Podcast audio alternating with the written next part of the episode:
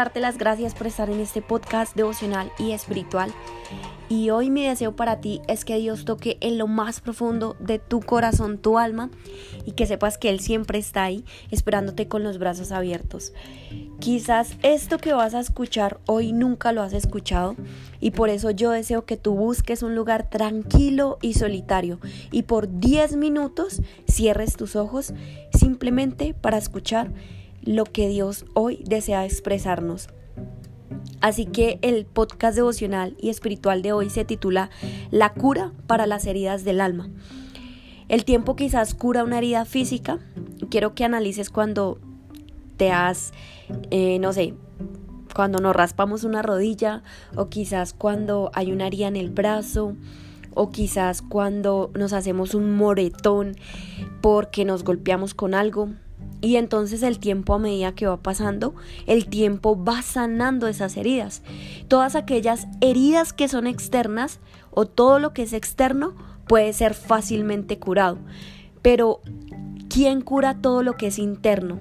¿Quién cura los malos pensamientos? ¿Quién cura una creencia limitante de esa repetición de un impacto emocional y seguimos creyendo más de lo mismo y sabemos que aunque nos sigue haciendo daño, ahí estamos y seguimos creyendo?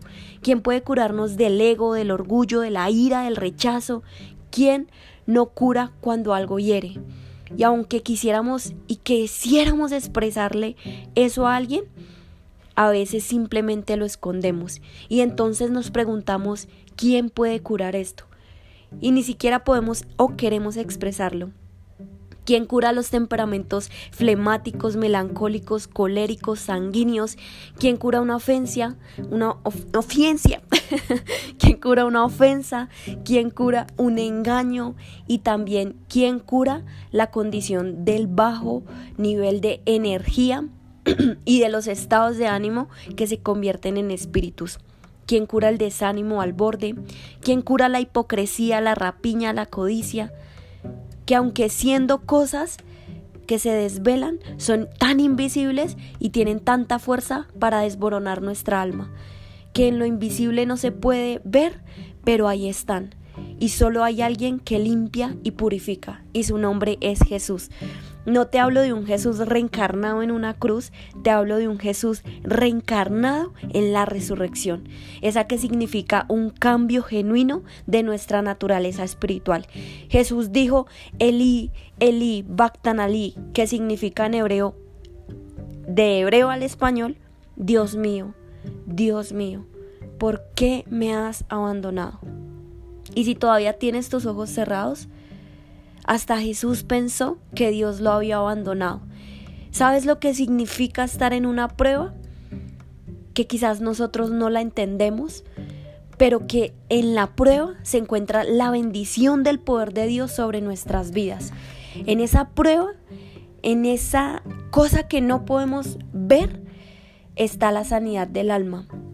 y sanar el alma significa purificarse en la soledad, porque en la soledad no estamos solos del todo, sino que tenemos un guía espiritual y ese es Jesús. La sanidad del alma se basa de purificarla de espíritus que condicionan para llevarla de principio a fin hacia la voluntad de Dios esa que es buena, esa que es grata, esa que es perfecta.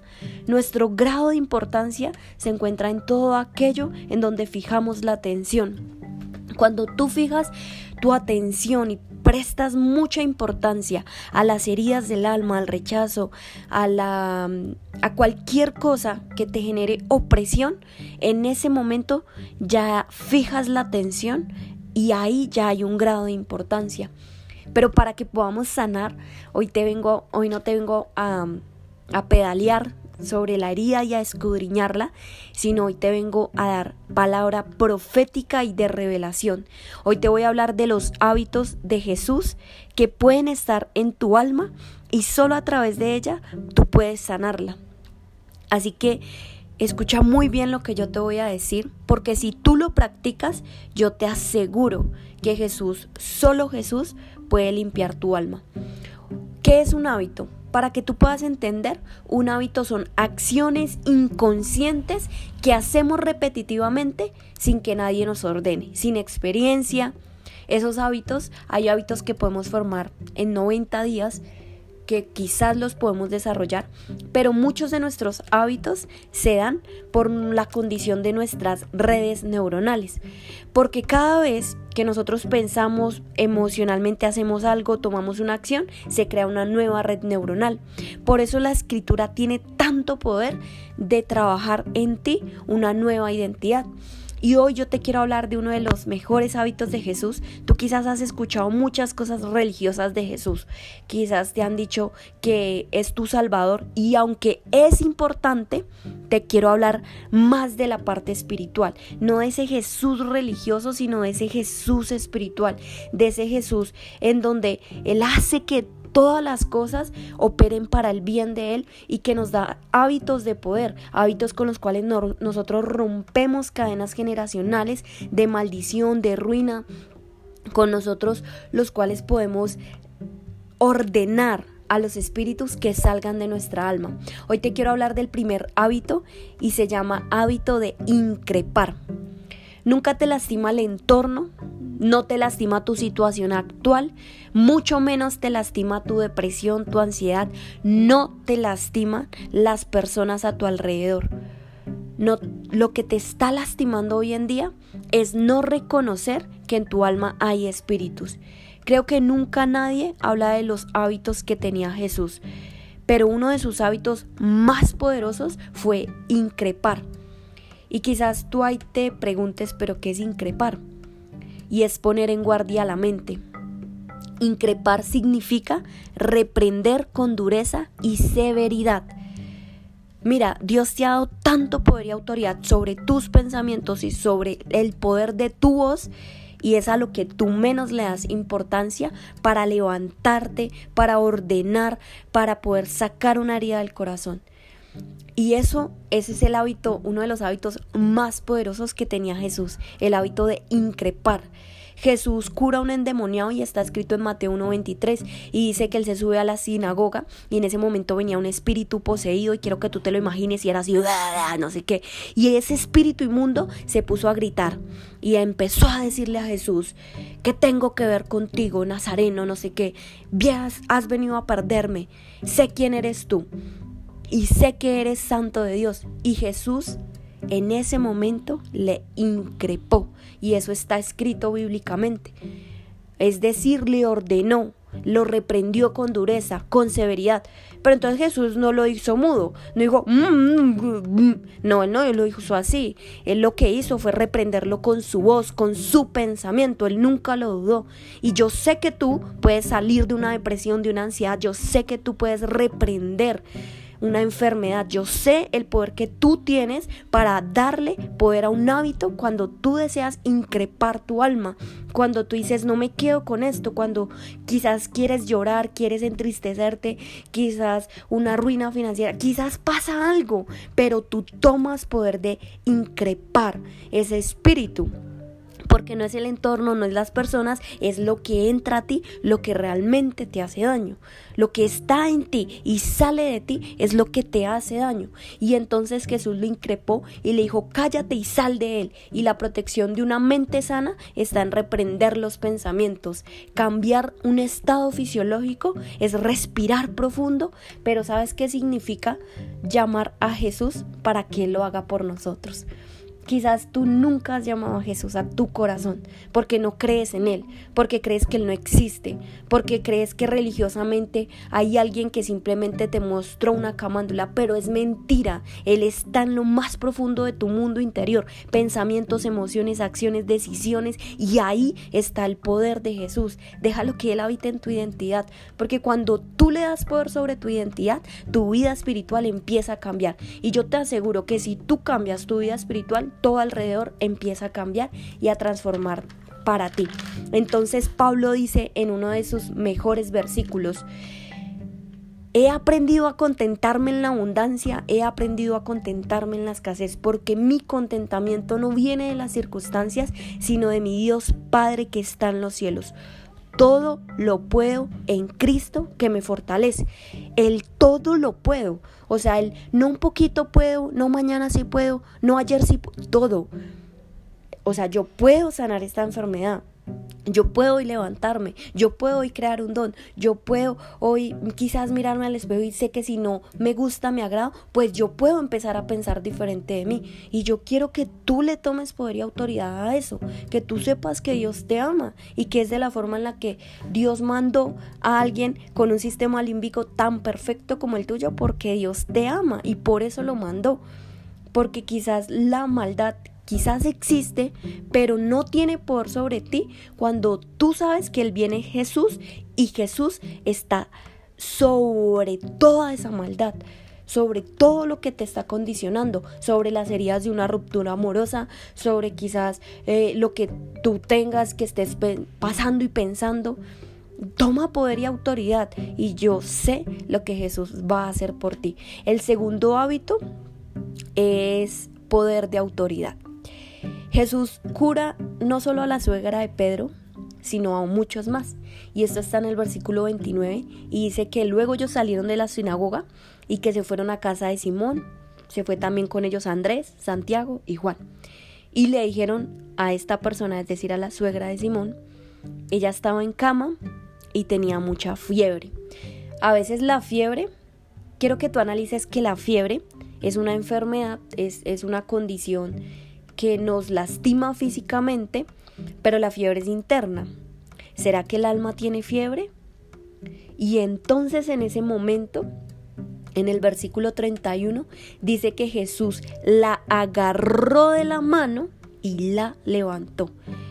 Y en ese momento la fiebre desapareció y se puso a atenderle.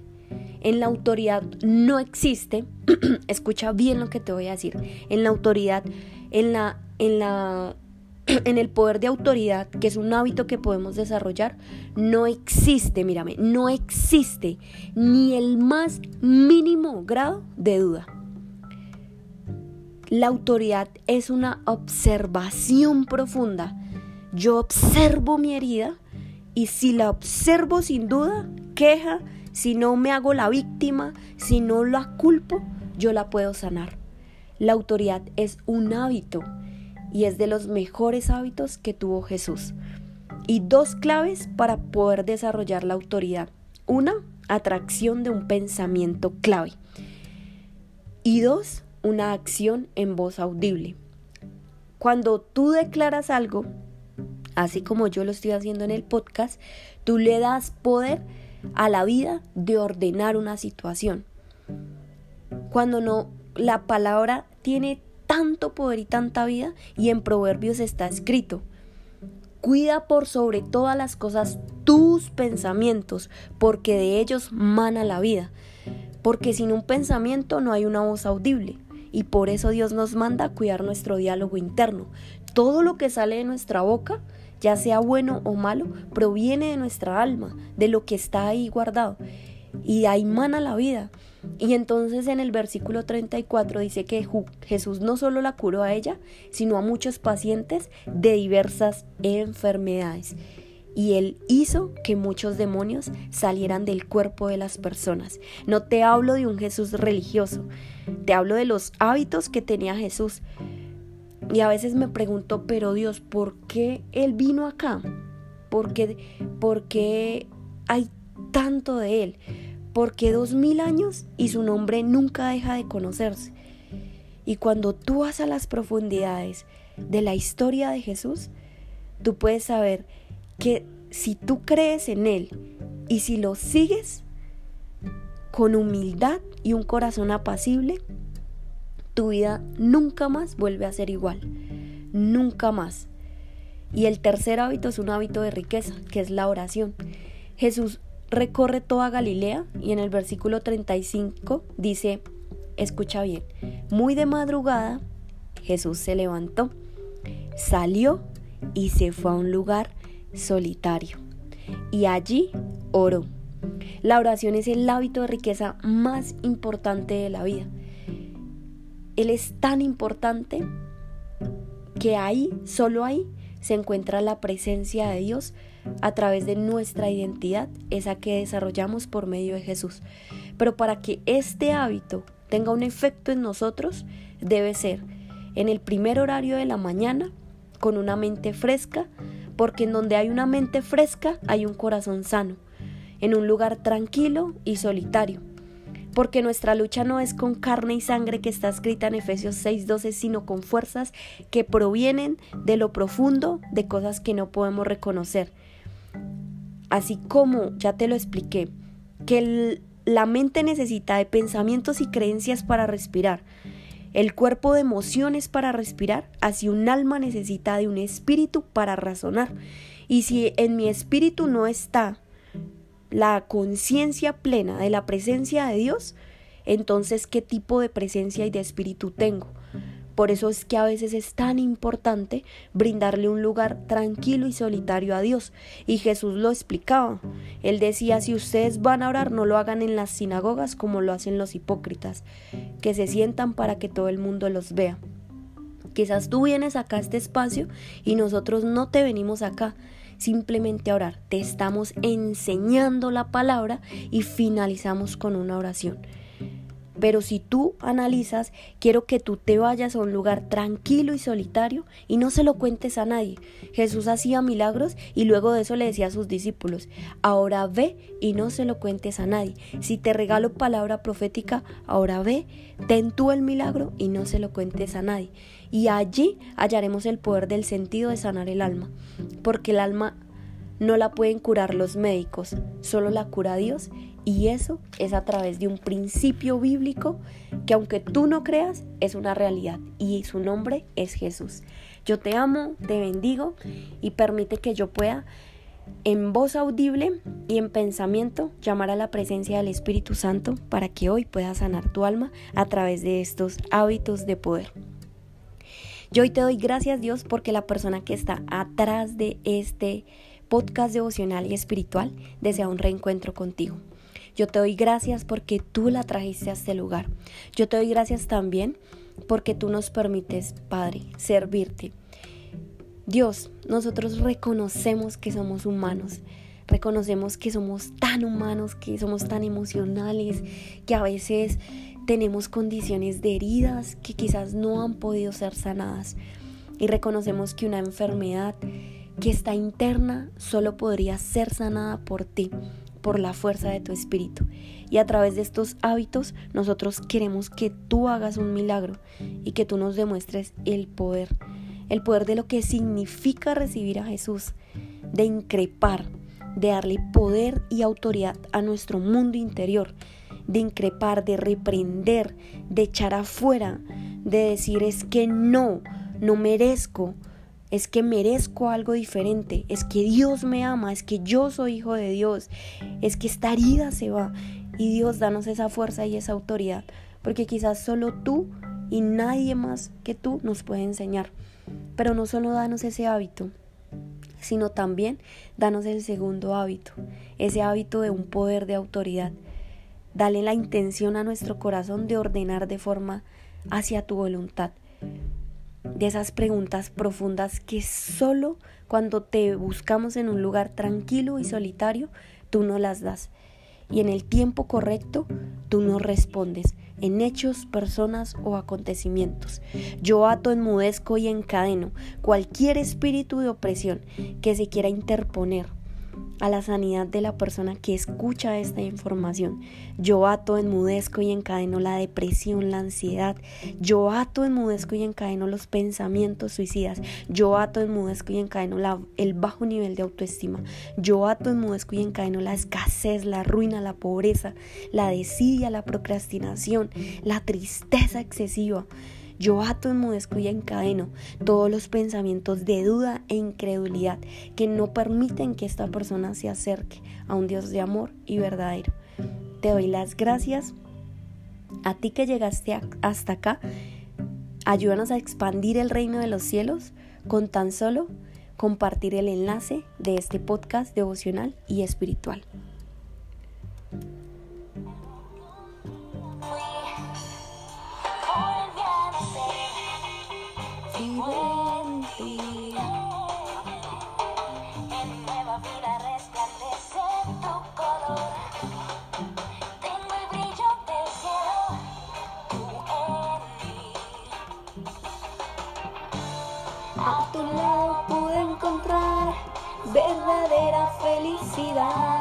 Tú lograste mi libertad, mi pasado quedó atrás.